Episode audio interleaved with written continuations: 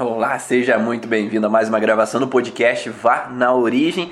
Quinta-feira de manhã estamos aqui, sempre reunidos para falar um pouco mais sobre a origem emocional dos sintomas e hoje especificamente vamos falar sobre o paciente contra as regras, né? Não sei se você já atendeu aquela criança às vezes que é contra as regras do pai, ela se opõe às regras do pai e da mãe constantemente, aquela pessoa que às vezes age de forma fora das normas, fora das regras estipuladas ali pelo aquele convívio da família. Então a família tem algumas regras e aquela criança, aquele adolescente adolescente às vezes age de uma forma contra as regras daquele ambiente, contra as regras da que é imposto ali, por exemplo, com relação aos pais. Então nós vamos falar um pouco mais sobre que tipo de situações que eu vejo na minha prática clínica que podem estar relacionados a esse contexto, né, de pessoa contra as normas, contra as regras. Essa gravação do podcast, o áudio dela vai lá pro Spotify depois, lá pro podcast Vá na Origens de Ivan Bonaldo. Então, se você quer ouvir posteriormente, você quer acessar em uma viagem ou quando você está na academia, quando você está fazendo alguma coisa e ficar ouvindo as informações da origem emocional do sintoma, você pode ter acesso lá no Spotify e você adquirir todo esse conhecimento da origem emocional dos sintomas. Ah, meu, muito bom esse nosso compromisso da manhã. Bom dia, Diva a Denise, Diva, Vilma, sejam bem-vindos aí a todos. Vão me falando se o áudio tá ok, que eu tô de novo em um outro ambiente, né? Às vezes, quando a gente tem situações em família, quando a gente convive em família, também às vezes ocorrem imprevistos, né? Os imprevistos ocorrem quando a gente também está programado para fazer alguma coisa é, e às vezes as coisas não saem do jeito que a gente esperava. E hoje em dia eu já estou muito mais evoluído nesse processo, porque nem sempre as coisas vão estar tá no programado, no esperado, do jeito que a gente gostaria, porque improvisos podem ser coisas do dia a dia, às vezes situações podem acontecer inesperadas, como quem tem uma esposa que é doula, quem tem uma esposa que é médica, que tem que sair às vezes é, inesperadamente. Eu tenho uma esposa fisioterapeuta, mas que trabalha com doulagem, que tem que sair para partos e às vezes a gente tem que ficar aqui em casa fazendo a live. Eu já trago tudo aqui para casa para conseguir fazer, porque às vezes o chamado vem de madrugada, não é? Então, estamos aqui para fazer essa gravação do podcast com as filhas em volta aí, mas vai dar tudo certo. Vamos falar sobre esse assunto que é paciente contra as regras. Um dos primeiros contextos, né? Obrigado aí para quem diz que está ok o áudio. Então vamos lá, vamos seguir. Primeira coisa que eu encontro, ou uma das coisas que eu encontro com relação aos pacientes é essas pessoas terem realmente vivido algo com relação a quem impõe as regras. Né? Então vamos falar primeiramente um adulto. Então um adulto que vivencia uma situação de que quem impõe as regras, a justiça, a polícia, eu vejo que essas pessoas que impõem as regras, o prefeito ou o policial ou o poder judiciário, essas pessoas não são justas. Essas pessoas agiram de uma forma comigo, ou com os meus próximos, ou com pessoas que eu tenho uma empatia, de uma forma errada, de uma forma injusta, de algo que me trouxe uma contrariedade indigesta. Então, essa contrariedade indigesta, porque eu não aceitei aquela injustiça que o juiz declarou lá com relação ao meu colega ou ao meu sócio ou comigo mesmo, né? Eu fui levado à justiça e eu não aceitei isso. Ele pode estar diretamente relacionado a um contexto de guardar uma mágoa, guardar uma frustração ou uma contrariedade ao poder, ao, à justiça, à polícia, ou quem dita as regras. Então, se eu vivi uma situação de contrariedade indigesta, de injustiça, de raiva indigesta com relação à justiça, eu posso carregar uma sensação de olhar sempre um pé atrás com relação a essas pessoas. E o que, que a gente vai encontrar uma conjunção, né? Para quem trabalha aí com a microfisioterapia, né?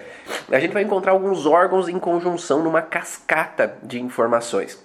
Por exemplo, nós vamos encontrar uma laringe, né, que é um contexto, um conflito de ameaça, e muitas vezes essa ameaça vem com miopia, né, com uma relação de alteração com relação à retina, que representa uma, um contexto de ser pego de surpresa, ser apunhalado pelas costas, que alguém age de uma forma que me pegou de surpresa em um determinado momento. Então eu vou ter uma ameaça. Então, ou seja, quem impõe as regras, então a polícia, o prefeito, o poder judiciário, eles fizeram algo que eu não esperava. Eu fui apunhalado pelas costas de uma forma injusta, incorreta, fora das normas. Então, se eu vejo que eu fui apunhalado pelas costas, então pego ali retina, mais o contexto de laringe, mais o contexto relacionado à vesícula, curvatura menor do estômago, ductos biliares ou pancreáticos que tem um tom de injustiça ou uma raiva indigesta, eles podem trazer uma representação de que nós temos uma conjunção de que eu tenho medo antecipativo de ser pego de surpresa novamente. Eu acho que esse conflito é meu, hein? Então esse contexto, quem aí, quem aí se identifica com esse padrão de ter vivido uma injustiça e ter sido apunhalado pelas costas e que está sempre confrontando a injustiça, levanta a mão e diz eu, né, para eu saber se não estou sozinho nessa história, né? Eu só comecei a falar sobre isso, eu já reativou um conflito meu aqui de nariz, que é a representação de algo não me cheira bem então, algo não me cheira bem significa hum, alguma coisa não está me cheirando bem com o perigo de ser apunhalado pelas costas com uma injustiça, com ser atacado, com ser pego de surpresa, com alguém me promover uma injustiça inesperada. E aí eu tenho que estar tá sempre alerta, farejando o perigo. Ó, aí Cris, Eliana, Mel. Então eu estou alerta para não ser pego de surpresa e ser apunhalado pela injustiça porque entupiu meu nariz por completo. Olha lá, é, não estou sozinho então nessa história. Então esse senso de injustiça que foi vivido por mim ou por os meus próximos traz uma representação. Deixa eu contar então a minha história, né, que me veio na cabeça aqui agora. Então a injustiça não foi comigo, né, mas meu pai ele trabalhava na prefeitura e como um, um cargo, né, ele passou no concurso e lá há um eu era criança, né? Muita criança, pequeno. O meu pai, ele foi candidato a vereador da cidade. Mas porque a minha mãe tinha uma loja, uma loja de plástico, né, de revenda de plásticos, de materiais de plásticos, e ali naquele local ao lado tinha um, um sindicato que era relacionado a uma parte política também. E aí meu pai conversava bastante, discutia, e ele foi convidado a ser vereador. E aí, quando, quando houve as eleições, ele não passou, né? Ele não, não adquiriu o cargo de vereador, só que quem ganhou naquele mandato a, a prefeitura foi os concorrentes, né? o outro lado. E aí, a partir do momento que os concorrentes ganharam, o meu pai, que como tinha, é, tinha passado no concurso, mas como ele tinha é, se candidatado a vereador pelo lado oposto, o meu pai ele foi meio rechaçado da prefeitura. Então o prefeito, ele, ó, não quero saber desse cara aí, né? E aí ele foi mandado para fazer o quê? Fazer servir os presos do presídio.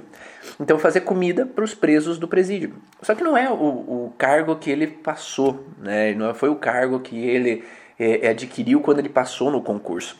É, ele foi jogado para escanteio, né, deixado de lado de uma forma injusta, por isso que meu nariz começou a escorrer. É, a injustiça baseado nesse contexto que aconteceu, no falar sobre isso, né? E aí ele sentiu que quem impunha as regras naquele momento, e provavelmente ele falava no ambiente de casa, quando quando as pessoas que deveriam pôr as regras, que era o juiz ou que era o prefeito, que eram as pessoas, foram de forma injusta, colocaram ele em um outro cargo E isso fez com que ele encarasse como uma injustiça. Ele teve que ficar, né? Ele ficou lá por um tempo fazendo comida para os presos, mas não era o lugar onde é ele passou para o concurso. E isso fez com que a injustiça trouxesse a representação de quem era a justiça não estava promovendo o que era justo ali naquele momento. Então, na minha família, trouxe uma visão política né, naquele momento e vinculado ao político a justiça, de que a justiça não estava sendo feita. E isso po poderia trazer um contexto de que quem deveria impor as regras não, não estava impondo as regras de forma que deveria. E isso poderia trazer, né, caso a gente trouxesse um grande impacto, mas meu pai é mais apaziguador, ele não tende, tende a não querer confrontar, discutir, brigar, mas para uma pessoa que encarasse aquilo como uma grande raiva, uma grande frustração, poderia trazer uma relação de agora querer confrontar quem impõe as regras, quem impõe a justiça, que não estava sendo justa naquele momento. E aí, todos que têm esses tipos de vivências, de sentirem injustiçados, de sentirem contrariados, de ter que se submeter, não poder se opor a uma situação. Né? Então, se nós pegarmos principalmente quadril, é opositor, né? Quadril é como se eu quisesse me opor, ou a insulina, que pega uma representação de não poder resistir a uma situação né, que eu vivenciei, que eu não pude confrontar, que eu não pude me opor eu acabo tendo que me submeter a algo, e isso pode trazer que, se eu tive que me submeter, eu não quero mais me submeter às regras dessas pessoas. E aí eu posso virar um opositor às regras, um confrontador às regras, ou às pessoas que ditam as regras. Tá ficando claro? Tá dando para entender? Me dá um ok aí, escreve. É, faz sentido se você está tendendo, tá tendendo a entender e compreender, ou se já viveu alguma coisa assim, ou se encaixou alguma experiência sua dos seus pacientes.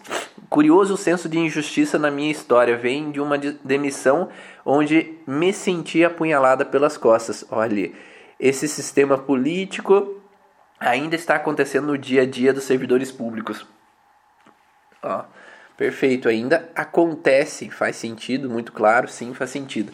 Então, se a gente consegue entender o porquê que o paciente que vive essa situação de confrontamento à justiça, o que que impacta nele, a gente pode entender o porquê que ele age da forma com que ele age.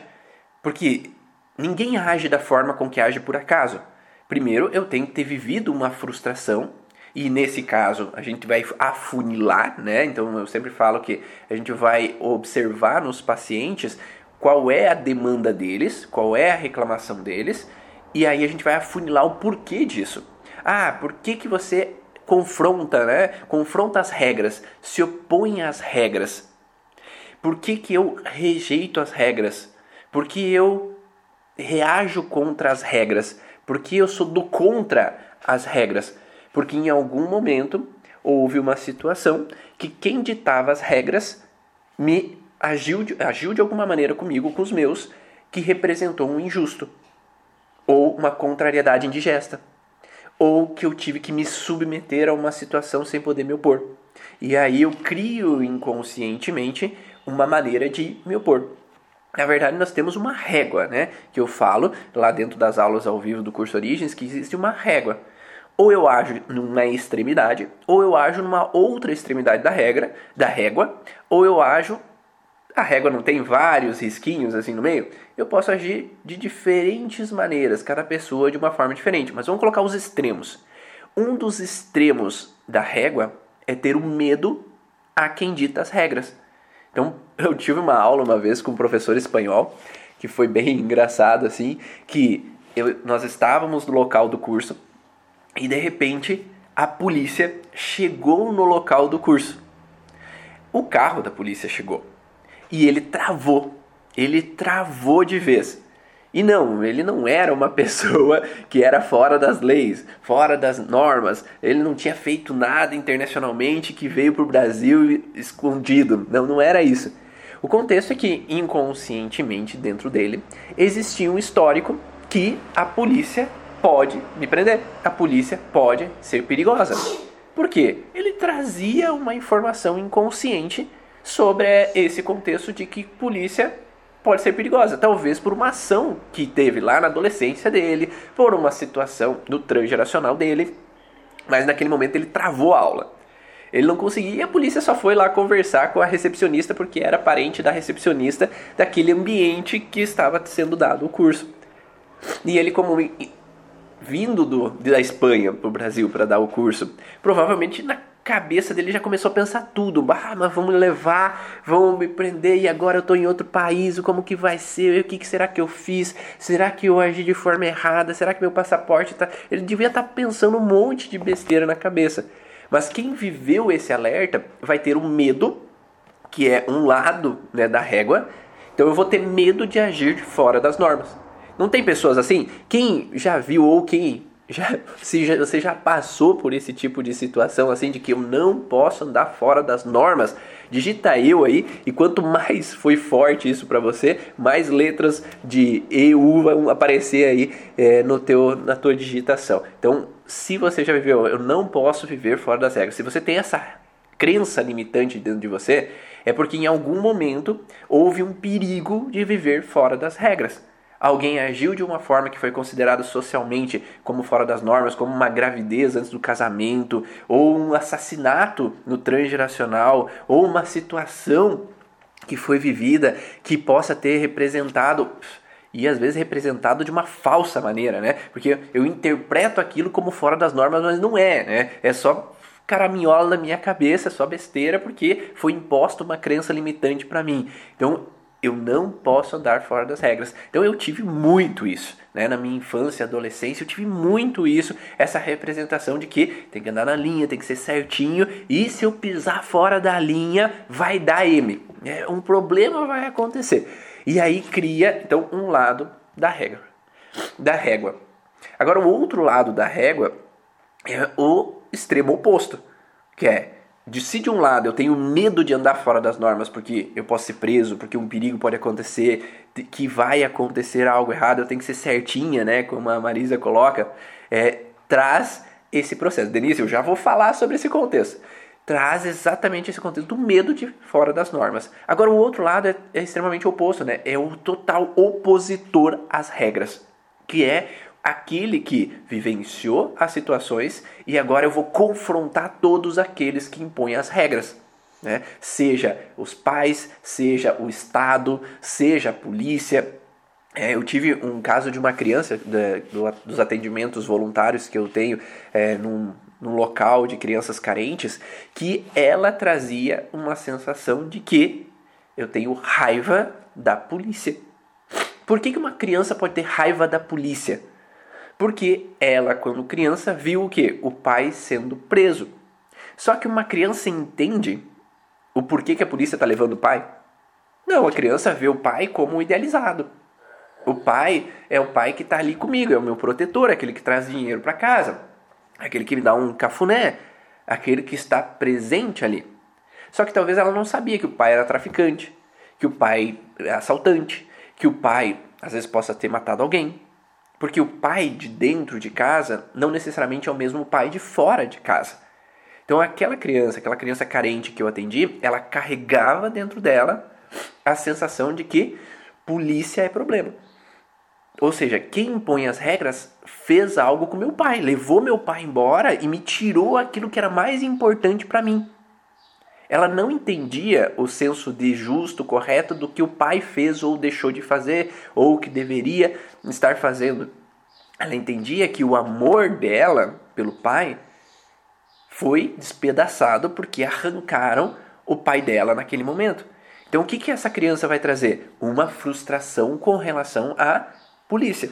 E aí é, é uma tendência de acontecer em favelas, em ambientes onde se tem uma dificuldade maior ou bairros mais pobres, onde se há muito esse processo de que aquela criança já vai crescer vendo a polícia como um problema, porque ela faz mal, ela tira na, na nossa casa, ou ela traz transtornos para nossa família, ou ela leva o meu pai e a gente fica com dificuldades sem o pai aqui em casa, ou ela ameaça minha mãe e aí eu vivo uma situação de perigo, ou mesmo de ter agido de uma forma injusta, que às vezes acontece, né? Quantas histórias na televisão que a gente vê que às vezes a polícia atirou e matou às vezes um indefeso, matou uma pessoa que não devia nada, e aí aquela família pode ficar com uma raiva da polícia, da justiça, porque aquela pessoa foi assassinada de uma maneira injusta por quem? Por quem impõe as regras. E aí eu posso criar uma mágoa com relação a isso. E aí vai aumentando aquela população e aquelas crianças que querem combater a justiça e acabam entrando na marginalidade acaba entrando já de início a um processo. E esse é o meu objetivo de atender crianças carentes. A tentar trazer um pouquinho, uma sementinha de um mundo melhor. Que talvez aquela criança que carregue isso, talvez lá na vida de adolescente, não siga aquele caminho que ela iria seguir de opositora à justiça. Porque cada uma dessas crianças que diminuírem o, o, aquele grupo de assaltantes, o grupo de vendedores de drogas, o grupo de traficante ou o grupo que vai causar mal a outras pessoas, é uma pessoa menos que vai sofrer as consequências futuramente, ou eu ou os meus filhos vão sofrer as consequências futuramente. Então, esse é o meu objetivo: tratar crianças carentes que vivenciam esse ambiente de causa, às vezes, de, de problemas e de entrarem no problema. Minha guerra é contra o mundo violento, minha guerra é contra o mundo em guerra. Minha guerra é contra o ambiente que não pode ser harmônico, feliz para os nossos descendentes ou para o nosso futuro. Então, não sei se a guerra de vocês é essa também, ou que vocês combatem isso. Não é uma guerra, né? Porque guerra é uma palavra meio feia, assim, parece que eu estou brigando. Não, o meu objetivo é sempre trazer um mundo mais leve, um mundo mais harmonioso, e nesse atendimento voluntário é esse o objetivo: trazer um futuro melhor para mim e para os meus próximos dentro da comunidade em que eu vivo. Então, esse é o primeiro ponto, né? Foi longo, né? Mas o primeiro ponto é: quem dita as regras age de forma injusta, e aí eu posso criar uma pessoa que age contra as regras, ou quem é representante das regras. Ficou claro? Deu para entender? Fala aí sim, né? Só para eu saber. Quanto mais eu assisto, estou pasmo e eu fico. É, então, esse contexto, quando nós falamos de injusto, quem dita as regras, nós temos um contexto simbólico de quem dita as regras também que uma das primeiras pessoas que a gente observa na nossa vida que dita as regras são os nossos pais. Se fala muito de que o pai é o ditador das regras, né? O pai é aquela, é, é a lei da casa, né? Aqui sou eu a lei, eu que mando aqui nessa casa, não é assim que acontece muitas vezes? E se essa lei essa pessoa que dita as regras, essa pessoa que é considerada como né, o poderoso ali de casa, ele age de forma injusta, ele age de forma, ao invés de fazer coisas, ditar leis que eu vejo como justas, corretas e certas, e eu desde criança vejo uma sensação de sufocamento a regras, eu vejo uma sensação de imposição a situações que eu não concordo, que eu não aceito, que eu não gosto, faz com que eu entenda que quem dita as regras é um problema, né? Quem dita as regras faz eu sofrer, ou é injusto, ou me faz me sentir com raiva. E aí eu vejo que meu pai, como um ditador de regras, meu pai, como a Denise falou, como militar, às vezes, que, que é tudo correto, certo, justo. Só que às vezes a mínima situação que eu ajo de uma forma que às vezes eu nem encarei como criança, como errado, fora das normas, mas eu sou é, recriminado, ou eu apanho, ou eu sou criticado intensamente, acaba doendo. E eu acabo encarando como uma contrariedade indigesta, como uma raiva indigesta, como uma injustiça. E aqui eu entro então numa frustração com relação a quem impõe as regras, que é às vezes o superior. Então, o primeiro superior na nossa vida é o nosso pai. Seja na gestação ter feito determinado coisa, seja na primeira infância ter feito ou ditado regras que eu encarava como injustas e incorretas, acabo vindo com essa representação de incômodo a quem dita as regras. Sim, Elaine, eu também acho, né, Eliana, que a mãe também dita as regras. E eu também posso encarar conflitos com a mãe como ditadora de regras como frustração a quem coloca as normas em casa. Porque às vezes numa família matriarcal, a mulher é quem às vezes está assumindo as regras. Por isso que a maioria não gostam dos pais. Acontece frequentemente isso. E aí tem uma limitação de eu poder ser eu. Porque eu não posso ser eu porque minha mãe ou meu pai ditam as regras do jeito que eles querem ditar e às vezes não é do jeito que eu gostaria de que as coisas fossem. Claro que uma criança, ela não sabe o certo e o errado totalmente. Ela tem que ser enquadrada, né? Como se fosse um quadro aqui em cima, né? Nós temos o molde do quadro e esse molde tem, ó, até aqui o que tu pode fazer, até ali o que tu pode fazer, mas passou desse molde, já não é correto, né? Você não pode bater nos teus amiguinhos, você não pode matar alguém, você não pode fazer uma atrocidade, que isso é errado, né? Você tem que ter um molde e um pouco de regras dos pais. Só que quando os pais determinam esse molde muito curto, é, imagine esse quadro aqui ser só um pedacinho, quem está ouvindo, desculpe, né? Mas se a moldura do quadro foi muito estreita, muito próxima uma da outra, nos campos paralelos, eu não tenho muita liberdade. E se eu não tenho muita liberdade pelo pai ou pela mãe, essas regras são impostas intensamente para mim, eu posso encarar que quem dita as regras está agindo de forma injusta, que eu tenho uma contrariedade indigesta, que eu tenho uma raiva indigesta, porque eu fui recriminado, eu fui atacado, eu fui desvalorizado intensamente em muitos momentos. E aí, quando eu vejo o pai, o ditador de regras, como essa pessoa injusta, muitas vezes essa pessoa vai ter uma tendência em ver aquelas outras pessoas que ditam regras como também perigosas ou injustas ou que pode impor coisas que não são do jeito que eu gostaria. E aí, simbolicamente, a pessoa pode traduzir a representação do pai com relação ao professor. Porque às vezes, se eu tenho uma raiva do meu pai, porque ele era impositor, era confrontante, ele agia de forma agressiva, ou me atacava, eu posso encarar uma outra pessoa que dita regra, como professor do colégio, como alguém que é impositor. Ou se eu vejo a mãe como essa impositora, confrontante, eu posso ver uma professora que é impositora, é confrontante, como um espelho da minha mãe.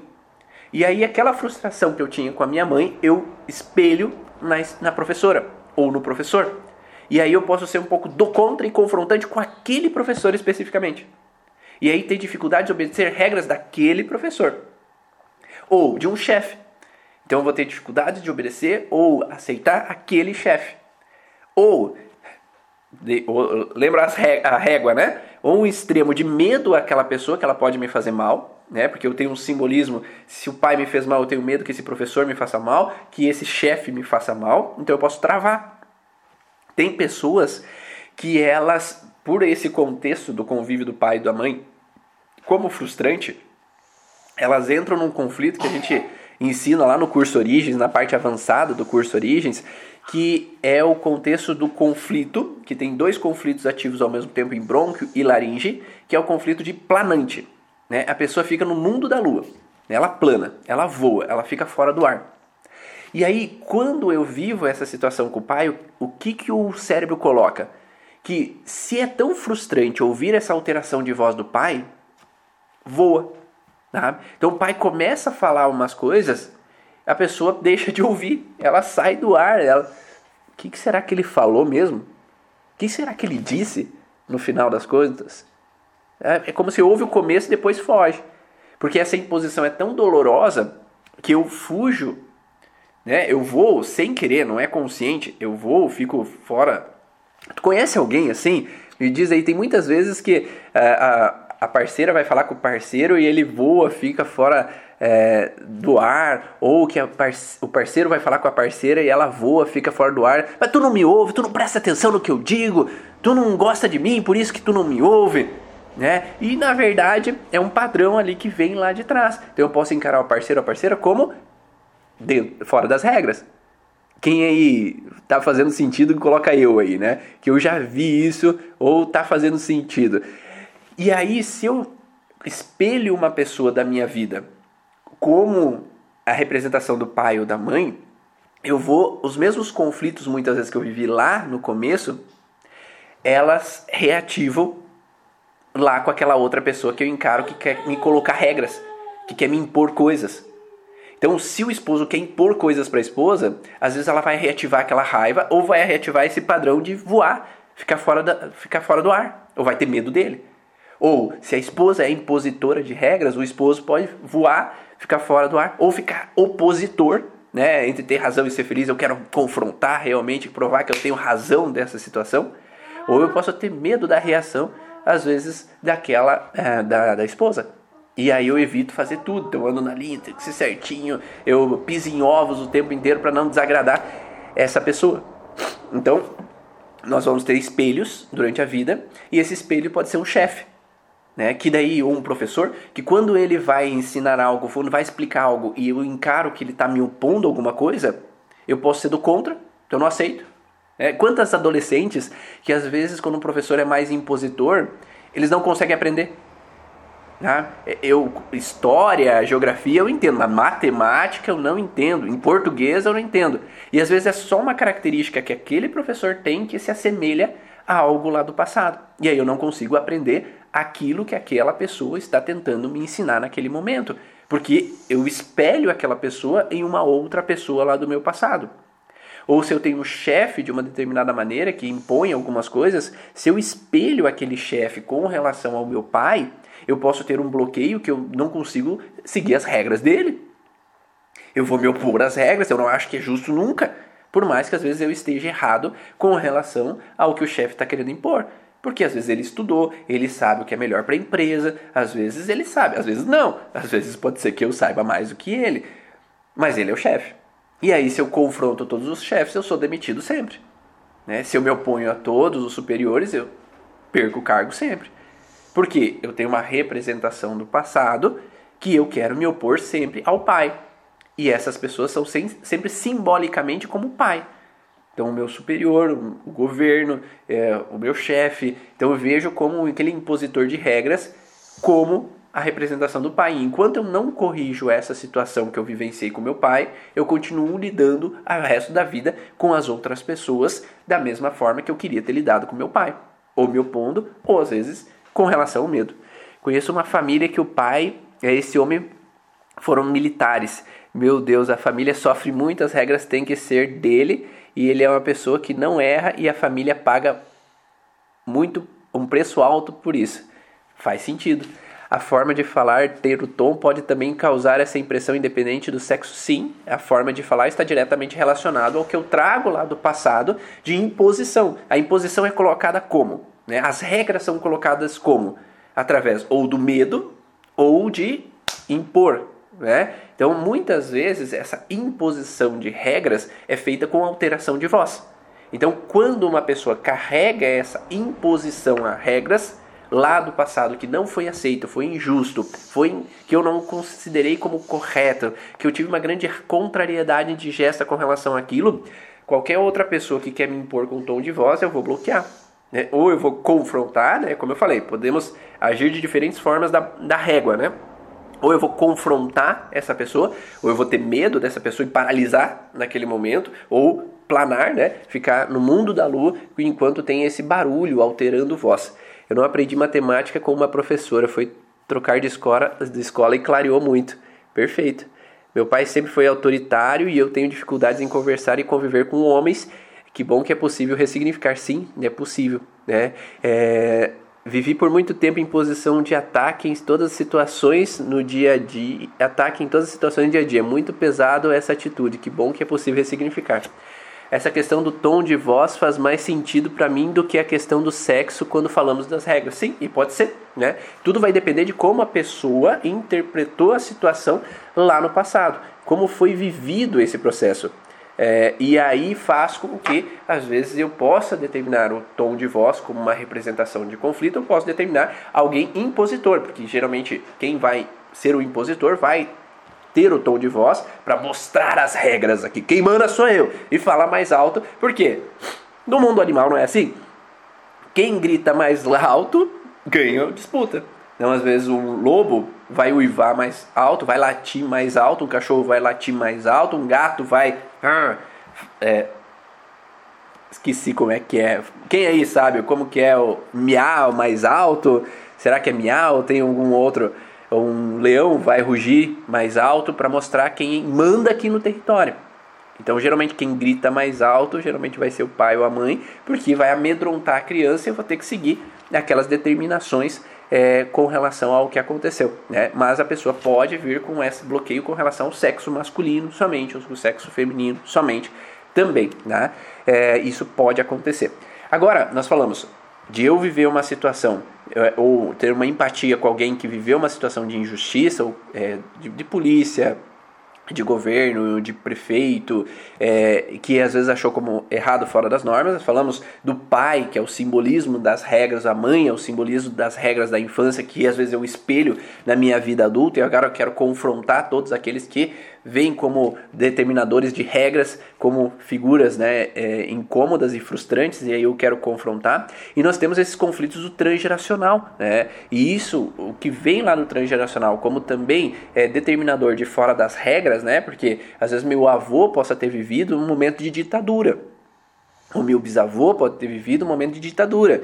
É, meu, eu descobri uma história esses dias atrás que meu avô, né? Meu avô, meu avô paterno, né, o, o cunhado dele foi preso durante a ditadura porque ele não poderia falar italiano em um determinado local. Né? Então ele foi preso. Então eu posso ter uma empatia com o meu cunhado que foi preso de uma forma injusta. Por que, que ele não pode falar italiano? Né? Por que, que ele não pode falar a língua raiz dele naquele momento? Olha lá, de novo o nariz. Quando eu falo dos meus conflitos, o meu nariz sempre cheira algo, não me cheira bem. É, esse conflito ainda tá ali escondidinho. Tem que trabalhar isso, hein? Tem que achar alguém para me tratar. E, e aí, quando tem essa limitação de regras, que eu não posso falar italiano, eu não posso falar a minha língua raiz. E essa língua raiz não podendo ser falada, é fora das regras falar ela e pode ser preso, isso traz uma representação de que quem dita as leis, quem dita as regras é injusto. É, ah, o cara ficou preso dias lá, viveu aquela situação e agora, né? Como que pode a justiça agir dessa forma? E aí a gente traz um contexto transgeracional de que quem dita as regras pode ser mal. E quem é fora das leis que é o bem. De diferentes maneiras.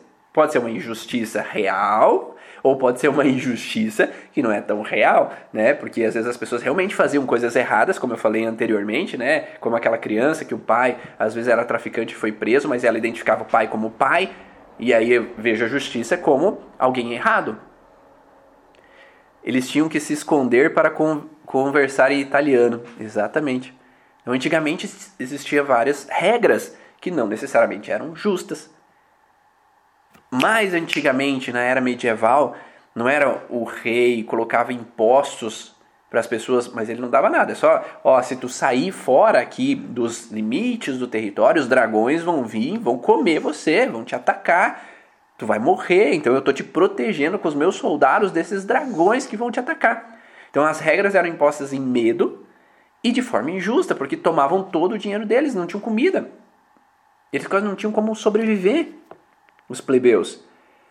Então esse contexto de regras ditadas de forma injusta já vem há muito tempo por vários contextos, né? Várias, é, seja governante, seja o que seja. Mas se no transgeracional eu trago essa representação que quem dita as regras age de forma injusta e aí eu tenho uma raiva indigesta isso, eu posso trazer descendentes que são confrontadores das regras. Que às vezes vai nascer uma criança que é opositora dos pais, que cada vez que quer impor limites, ela confronta, ou ela faz escândalo, ela se joga. Uh, se joga no, no mercado e ela bate tudo, quebra tudo lá, ou bate a cabeça no chão para que o pai e a mãe deem o salgadinho que ela quer. Para que o pai e a mãe deem aquele pirulito que ela quer. Ou aquelas três coisas que ela quer, porque o pai e a mãe só deixaram ela pegar uma coisa. Então eu vou me opor, eu vou confrontar as regras daquele momento. Porque em algum momento esse ditar de regras foi perigoso. Tá? Imagine lá, no contexto, é, lá na Alemanha nazista, que quem impunha as regras aos judeus matava os judeus, fazia as experiências científicas com os judeus. Se isso é uma regra justa, será que esses judeus vão vir aceitando todas essas regras de manipulação, de fazer estudos com as pessoas, de agirem de forma com as pessoas? Não, né? Porque quem ditava as regras lá fez uma atrocidade, matou pessoas. Então há uma tendência de eu carregar uma sensação de que quem faz as regras vai me matar. Vai fazer uma M danada e todo mundo vai morrer, os judeus. Então eu vou carregar uma informação de que o perigo está nas regras. O perigo está em seguir as normas. Porque seguir as normas do que quem ditava as regras colocava era perigoso. Então não podemos julgar as pessoas, né? Porque cada um tem sua história. Tá dando para entender isso? Ficou claro para entender que quem foge das regras também é uma vítima. É uma vítima da sua história. É uma vítima da história do transgeracional.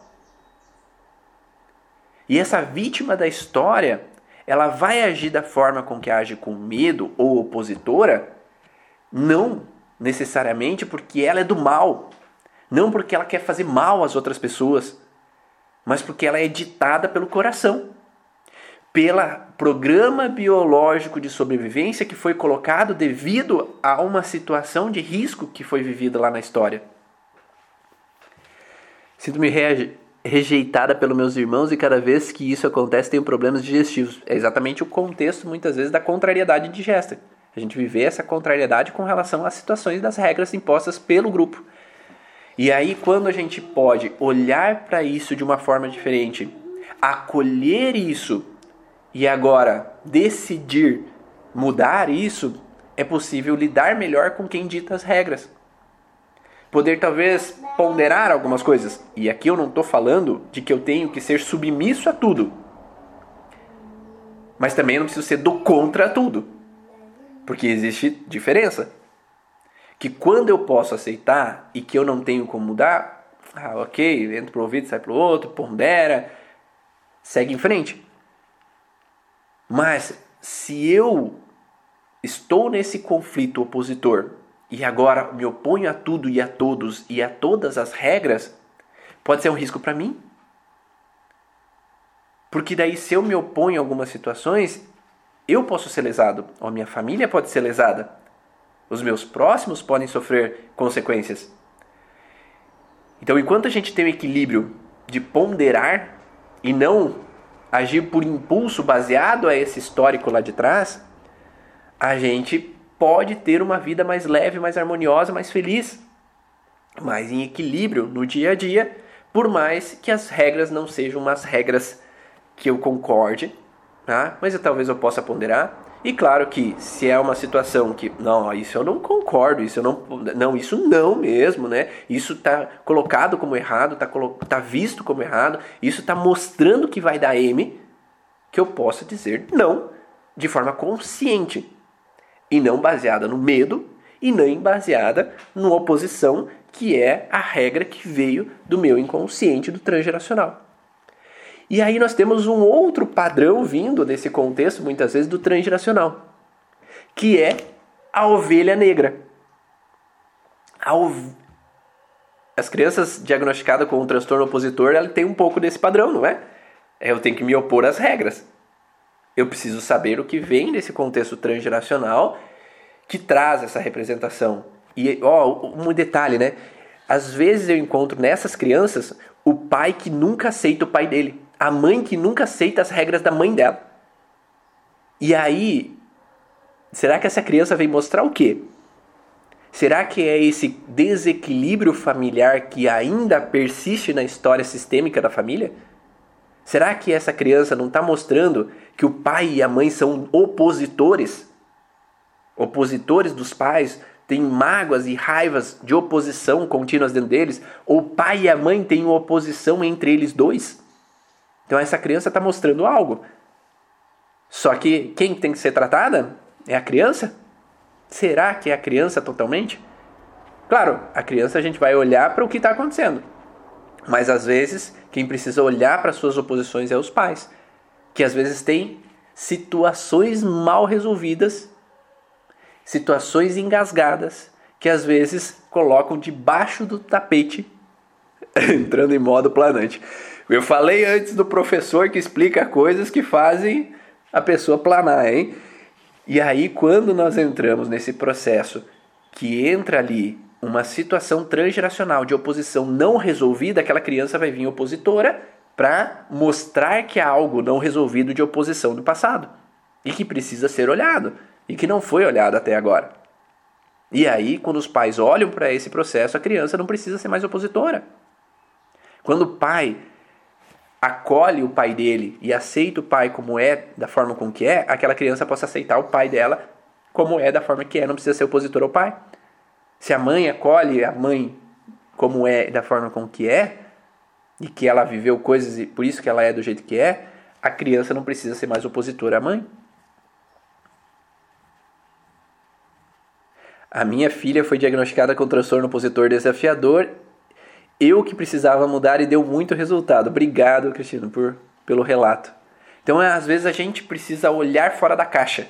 Quando a gente olha o culpado como aquela pessoa opositora que ela é culpada, às vezes pode ser, mas às vezes ela é só uma vítima de um processo que está acontecendo. E aí a gente pode mudar muito além as situações. A gente pode abrir um pouco, sair da caixa e fazer um horizonte ficar um pouco mais claro com relação a essas situações. E a ovelha negra, uh, eu sempre me senti ovelha negra por que penso diferente, penso sempre positivo e eles são pessoas negativas e vivem presos no negativo nas, raízes. Eu até é, peguei aqui um artigo falando, né, é, o que, que é a ovelha negra, né? A, a ovelha negra, né, o efeito ovelha negra, refere-se ao fenômeno psicológico no qual os membros de um grupo julgam alguns integrantes mais severamente por não cumprirem determinadas regras ou não se adequarem ao grupo.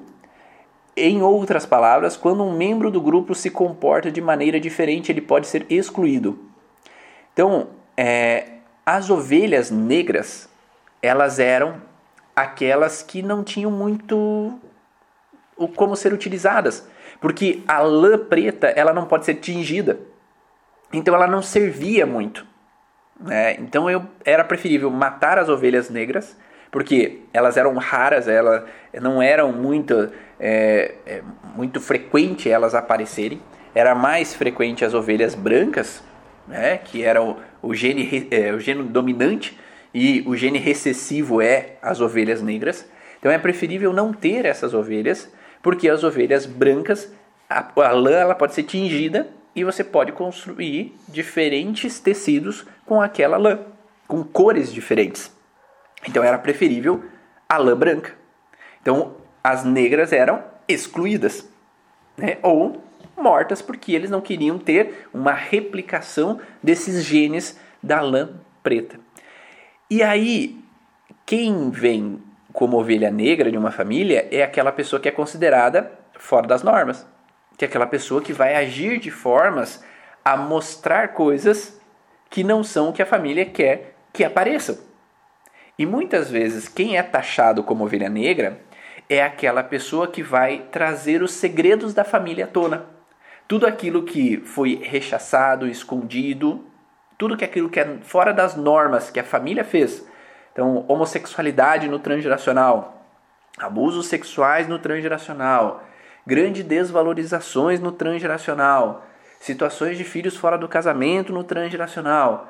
Tudo aquilo que foi escondido, tudo aquilo que foi fora das normas no transgeracional, aquela criança, adolescente, vem como se fosse para mostrar. Ela vai jogar na cara de todo mundo, como diz a Dani, ele vai esfregar ali na cara, né? Como é que é, Dani? Coloca aí. Eu vou, eu vai colocar, esfregar a lixa na cara para doer.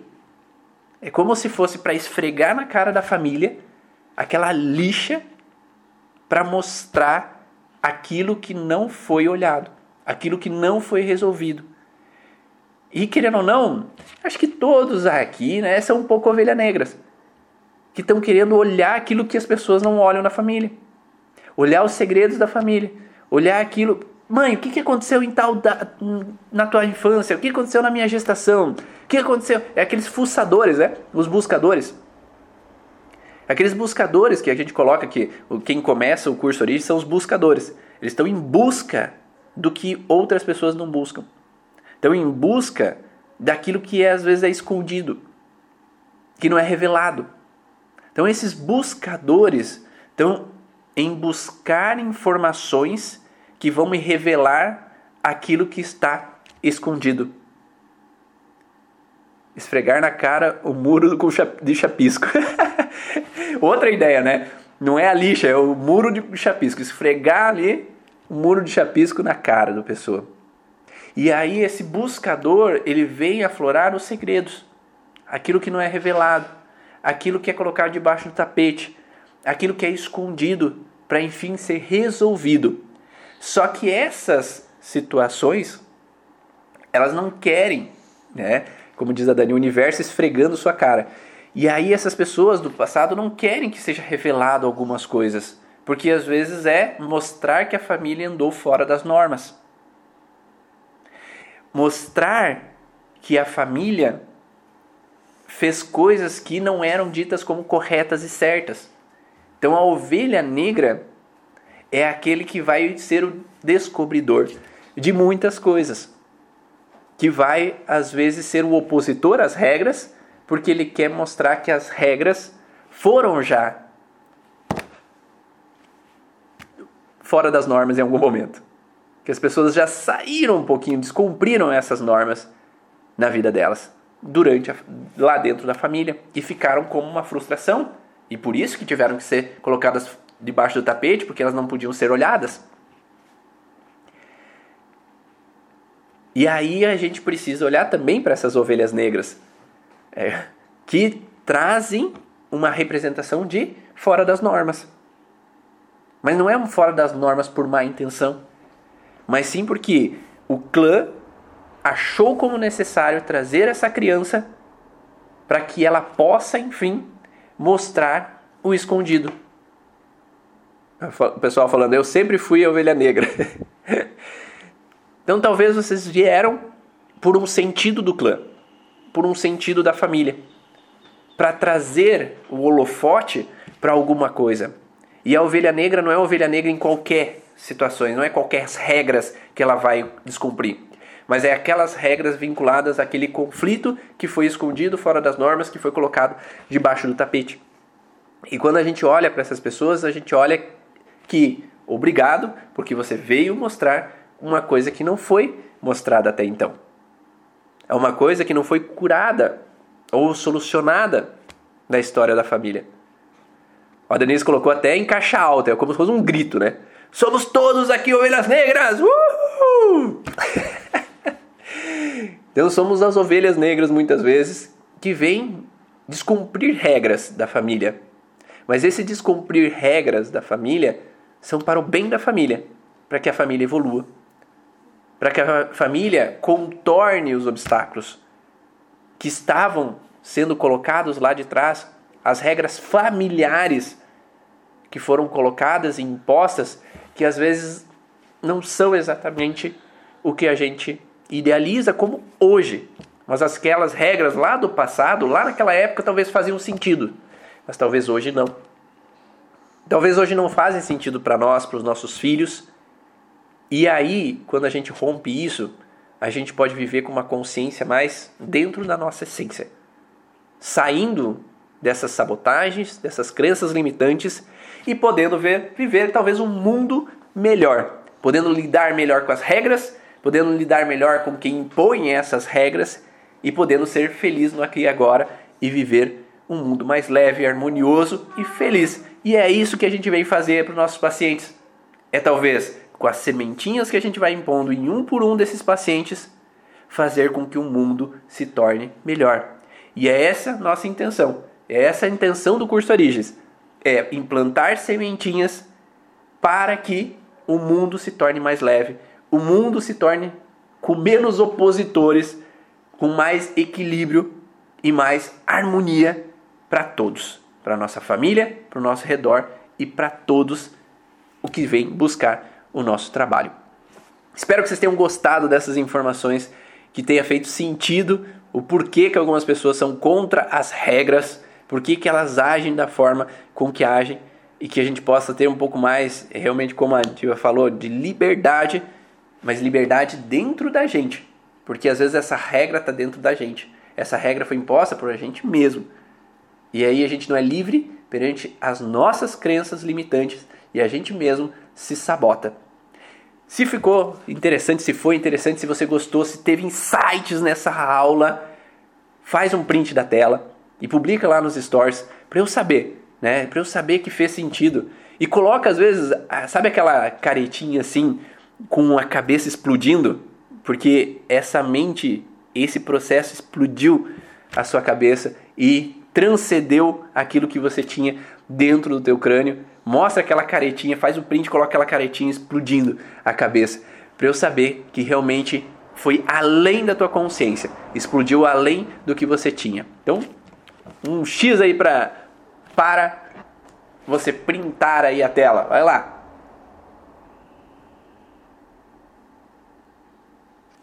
E estaremos em breve com outras aulas. Telegram Todo dia eu estou postando áudios no Telegram. Para quem quiser estar lá no feed, tá? eu tenho um link lá, Telegram, é, Comunidade Origens. Todo dia eu estou postando alguns áudios de insights, de atendimentos, de algumas informações que me vêm durante o dia, para a gente trocar mais experiências, mais informações. E eu vejo vocês em outra live, em outro momento. Um grande abraço, um ótimo dia